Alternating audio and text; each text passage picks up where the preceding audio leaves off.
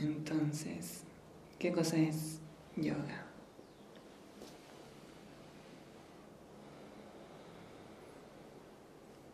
Uno vive, uno va pasando los días y a veces vive bien, se siente bien, y a veces uno vive no tan bien, quizás con alguna angustia o con cansancio o apatía o algún deseo o alguna resistencia a alguna situación o algo así. La cosa es que uno no vive 100% en plenitud. Uno está constantemente siendo movido de un lugar a otro, principalmente a nivel mental. Principalmente a nivel mental. Puedo tener cama, comida, pero aún así la mente tiende a crear sus juegos y mantenerme en esos juegos. Yoga es principalmente la ciencia de cómo funciona la mente. En el aspecto más tradicional, el yoga como disciplina, como método, que surge en los Yoga Sutras de Patanjali, que es el texto fundacional. Se plantea 500 a.C. hasta 200 después de Cristo. Ese es como el rango en que este tratado, los Yoga Sutras de Patanjali, el primer tratado que sistematiza la ciencia del yoga, aparece. Pero es una sistematización. Significa que esta práctica venía llevándose hace mucho tiempo, hasta que llega un punto en que hay quizás confusiones o quizás otras direcciones en que se hace menester, se hace necesario una sistematización del método para que sea accesible a todo el mundo. Los Yoga de Patanjali son un método súper preciso para entender cómo funciona la mente y para ir accediendo gradualmente a estados de conciencia superior, una mayor atención, una mayor atención, más íntima cada vez, cada vez, hasta disociarme finalmente del cuerpo, de la mente, del sentido del yo y morar en mi verdadera naturaleza. Eso plantea el yoga. Yoga es, en el aspecto más tradicional, yoga chitta vritti nirodha, el aquietamiento de todas las fluctuaciones mentales, el apaciguamiento de todos estos saltos en mi campo de conciencia. Rabia, miedo, pena, una combinación entre eso deseo, confusión. Todas son fluctuaciones mentales. Euforia, alegría, también son fluctuaciones mentales. Patanjali en los Yoga plantea que cuando se da un aquietamiento de todas estas fluctuaciones mentales, yo soy lo que verdaderamente soy. No me identifico con ningún pensamiento que surge en mi cabeza. Estoy en mí, en la fuente.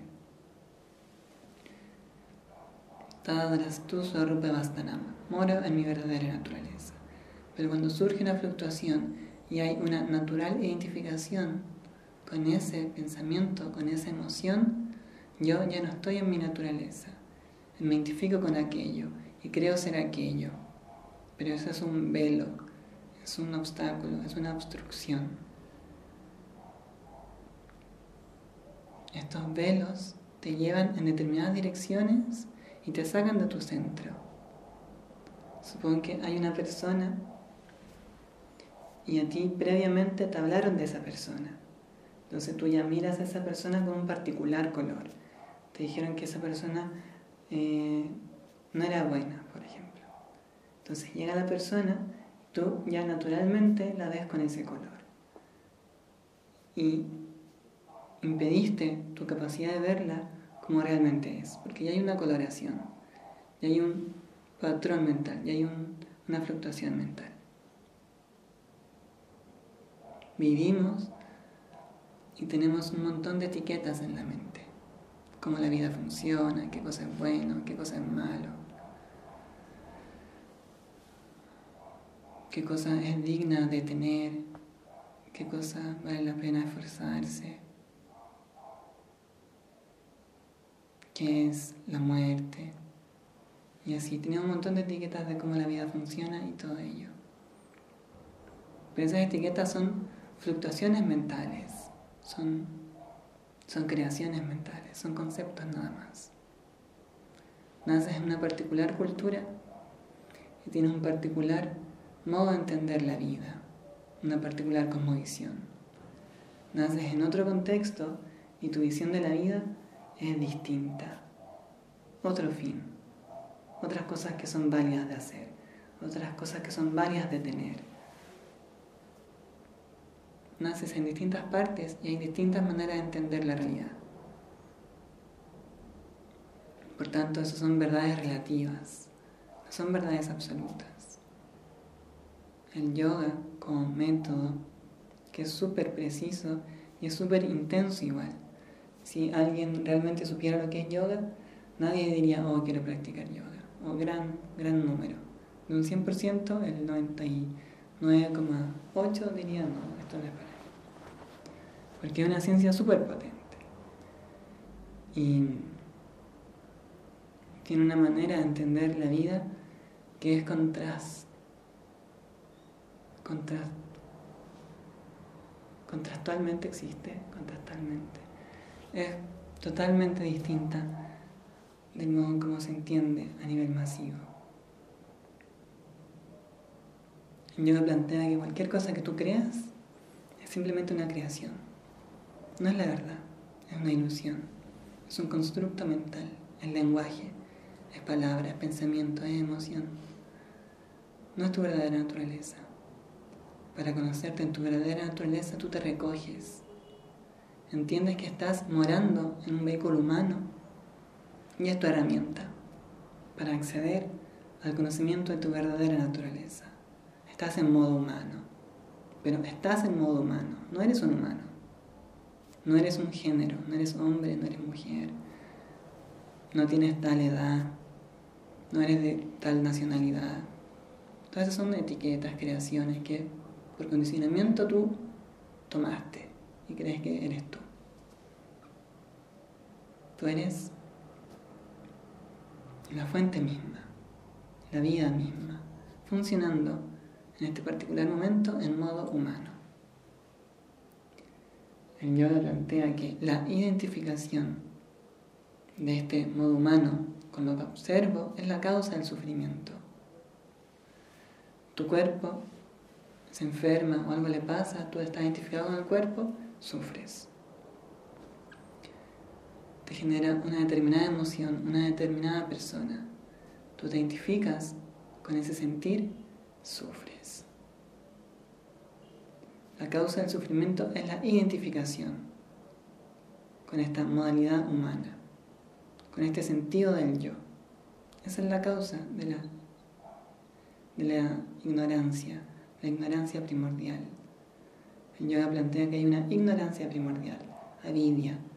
Ignoras qué cosa realmente eres. Y al mismo tiempo que ignoras aquello que eres, hay una superposición. Y te identificas con este constructo, cuerpo-mente. Y crees ser eso. Y ahí ese cuerpo-mente vive y va generando gustos y rechazos. Y más limitas tu realidad. Hay cosas que te gustan cosas que no te gustan. Limitas tu realidad. Eres movido desde tu centro.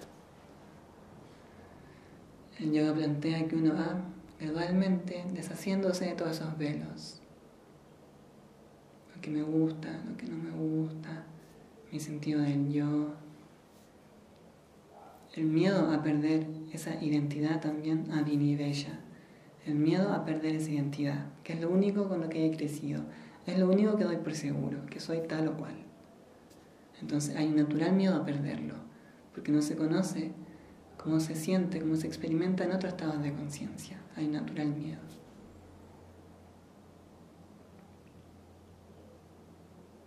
Esos son velos que te impiden conocerte en tu verdadera dimensión. Se llaman pancha klesha, los cinco velos. Avidia, la ignorancia primordial. Asmita, el creer que eres una entidad independiente, individual, separada de todo. Raga, la identificación que tienes con aquello que te da placer. Aquello que te dio placer en algún momento, naturalmente te va a generar una atracción, una pulsión en determinada dirección. Luego tenemos duella, el rechazo, la identificación con el dolor. Aquello que te generó dolor en algún momento, naturalmente va a tender a generarte un rechazo. Ves algún color, persona, situación, algo que te recuerde, que te genera dolor, y hay natural rechazo. No quiero eso. Una comida, por ejemplo, te cayó mal, hay un rechazo.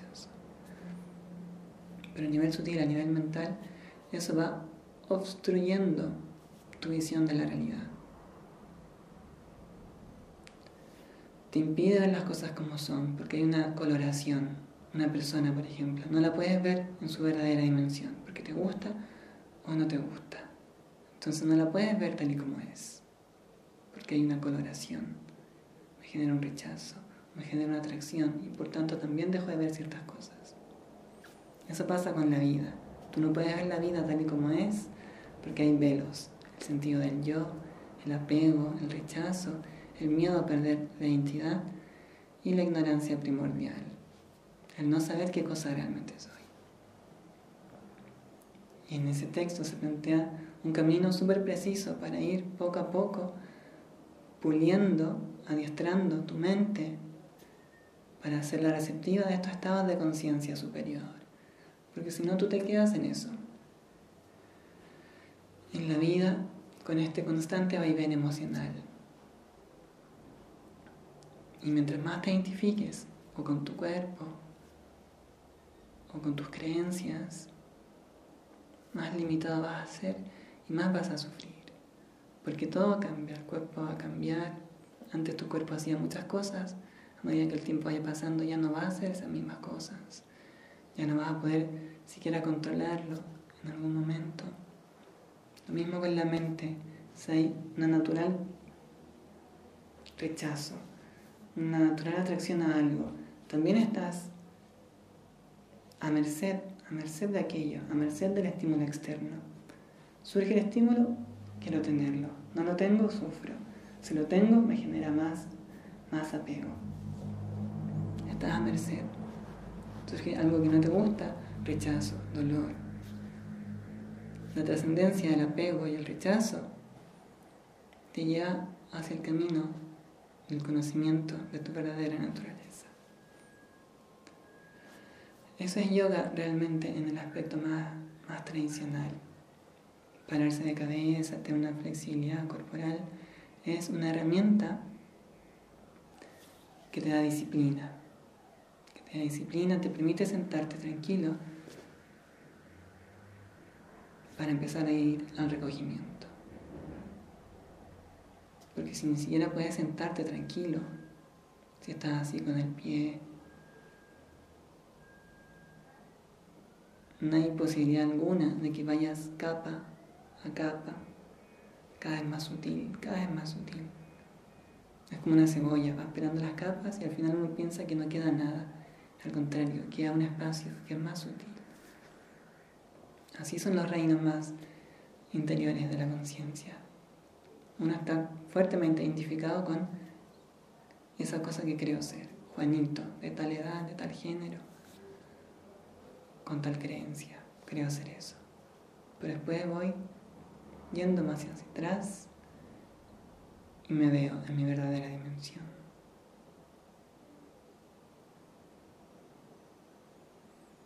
Lo que en distintas tradiciones se llama de distintos nombres, el Satori Zen, el trance chamánico, el Samadhi yónico, el Nirvana budista, así, ese estado en el que no hay una identificación. Eres lo que eres. Y eres todo. Conoces todo y hay plenitud. No hay ningún deseo de ser otra cosa, porque eres lo que eres. No hay deseo de nada porque nada te falta. Estás completamente pleno en ti mismo. Uno se puede ir acercando a esos estados de, de plenitud, de sentir que nada te falta.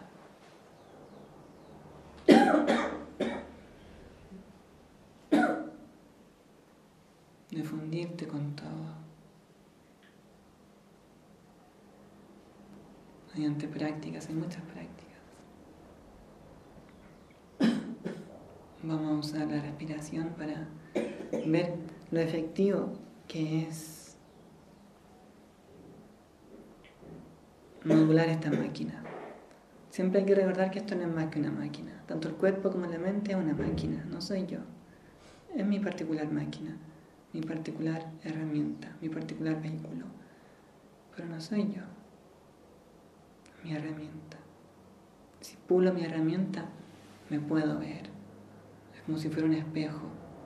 A veces está empañado o con moho, pero a medida que voy puliéndolo, puedo reflejarme y verme en mi verdadera dimensión. Pero yo no soy el espejo, yo soy aquello que está siendo reflejado. Cierro mis ojos.